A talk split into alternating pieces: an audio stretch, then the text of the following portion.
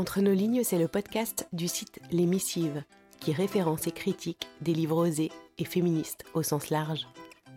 Entre nos lignes, c'est une capsule sonore et littéraire. Ce sont quelques lignes d'un auteur ou d'une autrice à découvrir à voix haute, plus ou moins tous les mois. Je suis Marie-Émilie, je suis comédienne. Et entre nos lignes, c'est une dose de pensée inspirante, engagée et féministe, avec des mots qui m'ont touchée selon l'humeur ou l'actualité. Bonne écoute.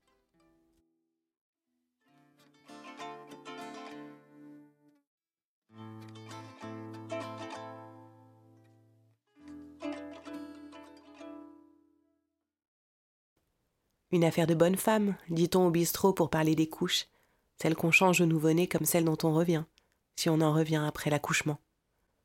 Fait-on payer aux femmes le prix de la puissance que leur confère sur les mâles le fait de pouvoir enfanter? Les femmes se laissent dire Au moins votre bébé se porte bien. Les femmes se laissent dire Arrêtez un peu de vous plaindre. La honte serait-elle un outil obstétrical à ce point efficace? Rien n'est moins sûr.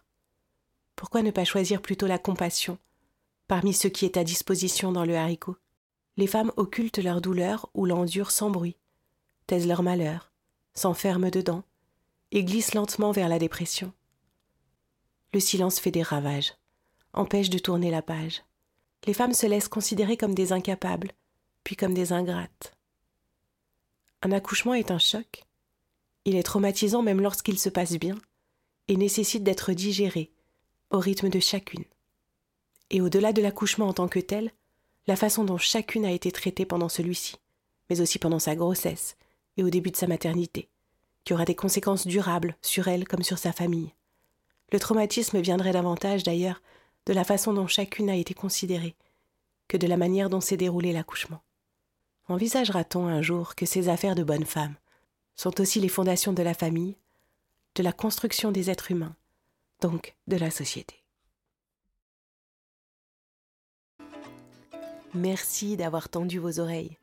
Si cette écoute vous a plu, n'hésitez pas à m'écrire, à soutenir en commentant dans vos applis de podcast et en partageant sur les réseaux sociaux, c'est comme ça que ça marche, et à vous abonner pour être notifié de la sortie d'un nouvel épisode.